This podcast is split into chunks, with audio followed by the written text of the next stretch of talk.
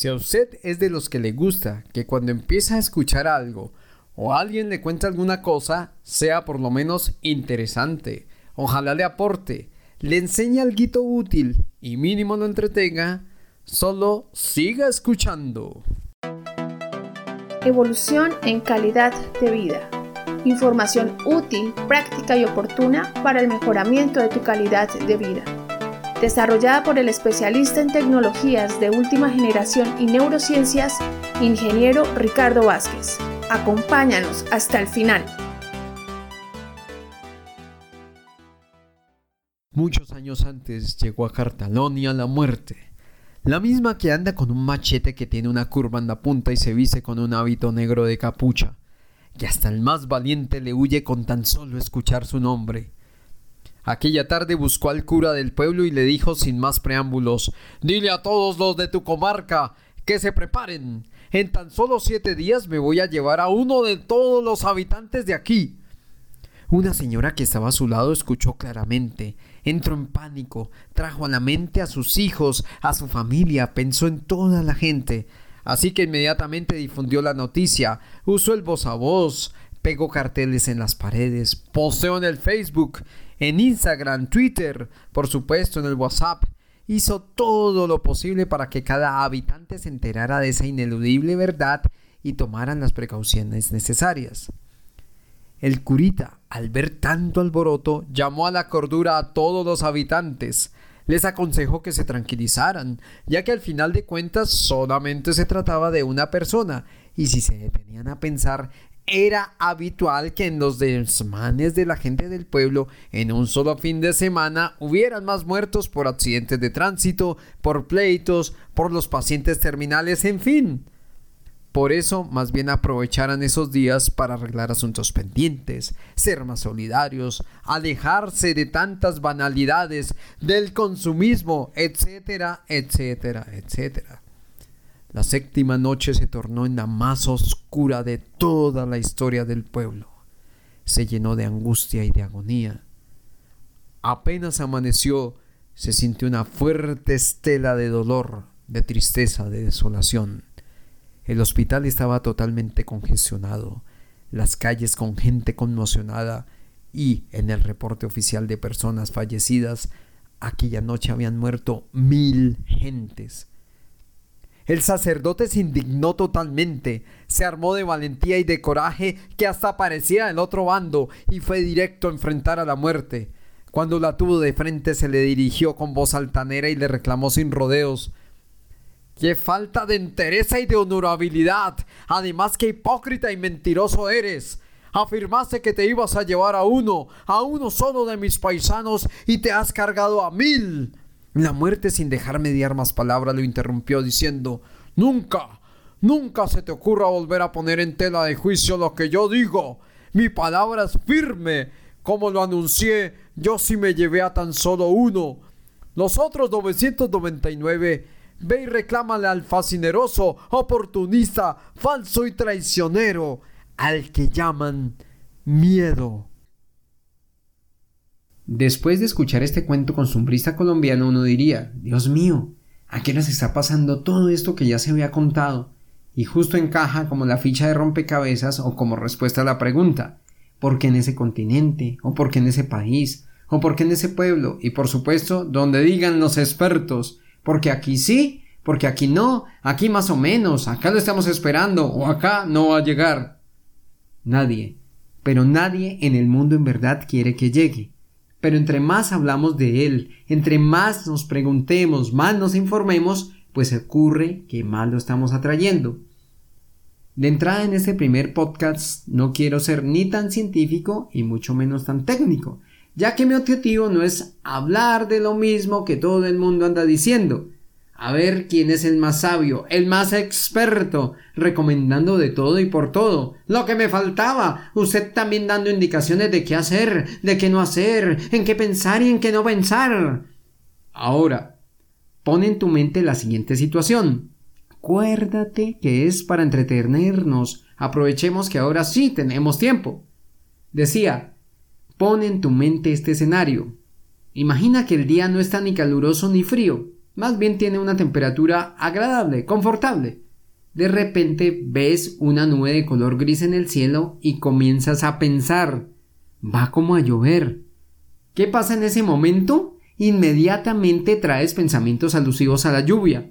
Empiezas a pensar en un saco o en un abrigo para el frío.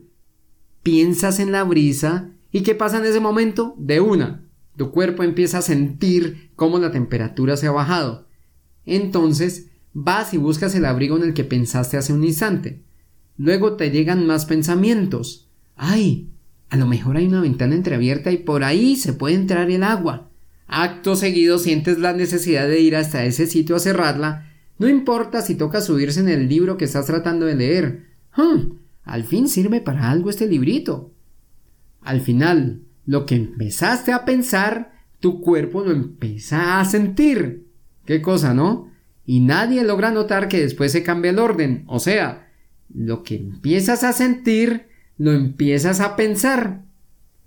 Fíjate, así nomás sin complicaciones científicas ni teóricas, te acabo de presentar cómo es que funciona nuestro cerebro.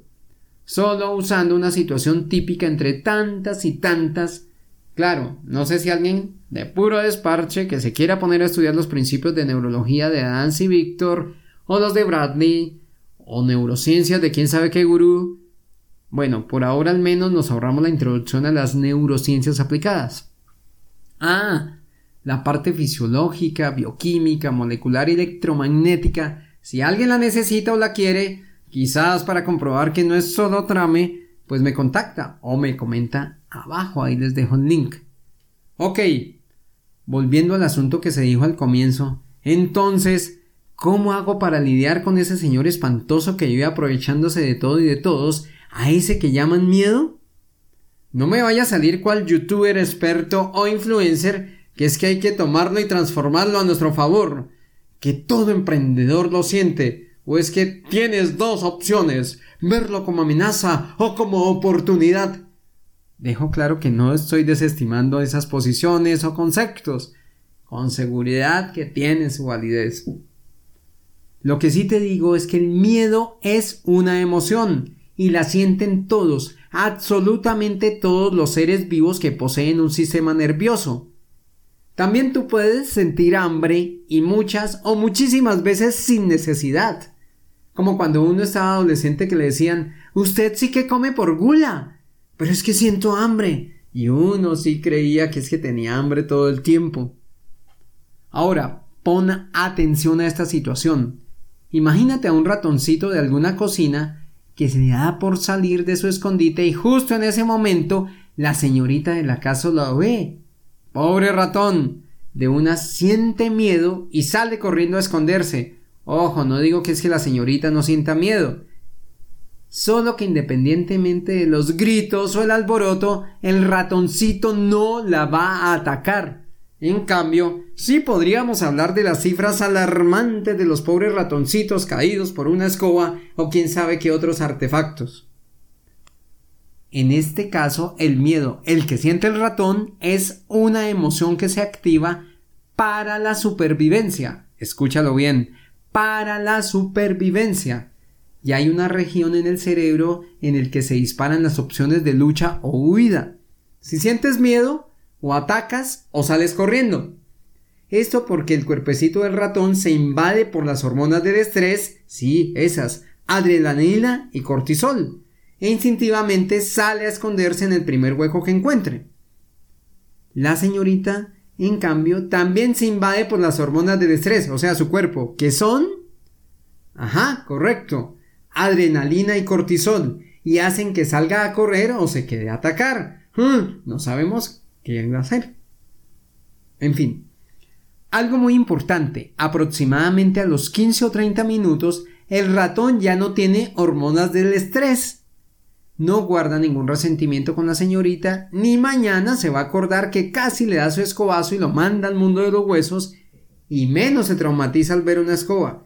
Además puede de nuevo salir cual descarado a buscar en la alacena, y si se llega a topar con la señorita, hará lo mismo.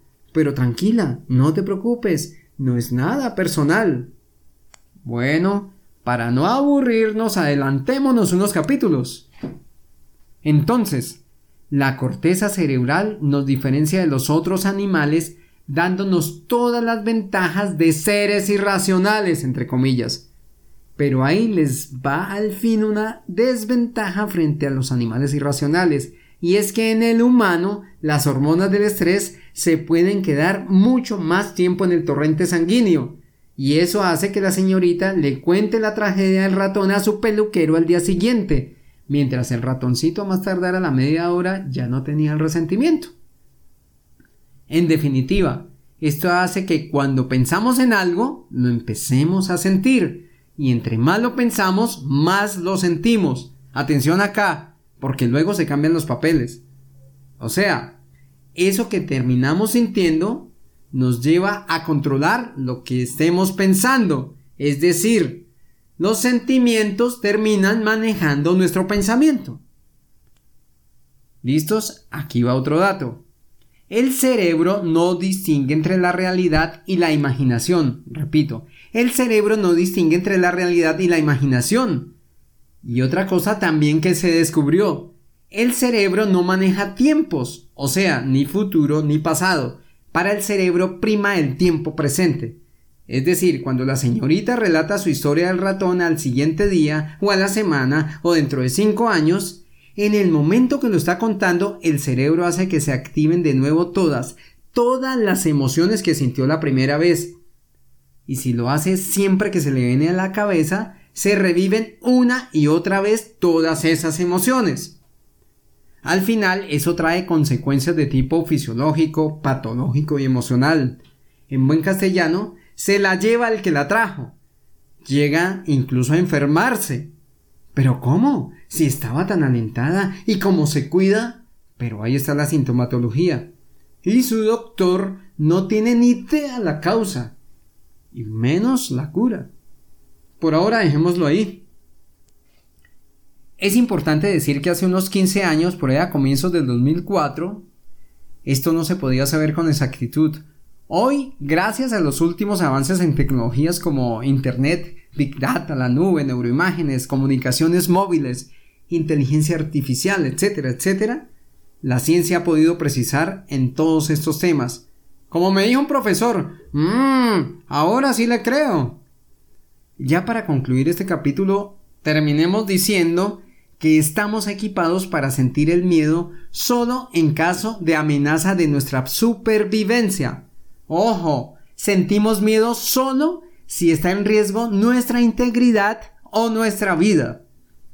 En ese momento es que se debería sentir miedo.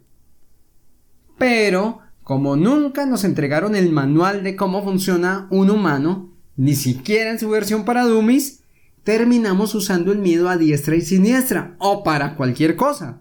Por ejemplo, cuando nos llega la cuenta del celular, cuando llega también la cuota del crédito de lo que quién sabe qué cosa que compramos, cuando nos cogió la tarde. Entonces, la próxima vez que te des cuenta que estás sintiendo miedo, detente un momento y hazte la siguiente pregunta. ¿Mi vida está en peligro? ¿Mi vida está en peligro? Si sí, corre.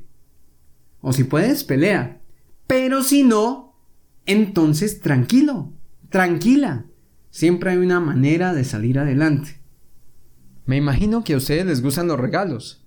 Es decir, los regalos útiles. Esos que cuando uno los recibe dice, ah, eso era lo que yo necesitaba. Siendo así, no se pierde el próximo podcast que está buenísimo. Y ahí van a recibir su presente. En la descripción dejo el enlace para el contacto. Aquí me despido, espero haya sido de sobrado. Estuvo con ustedes Ricardo Vázquez, especialista en tecnologías de última generación y neurociencias. Evolución en calidad de vida.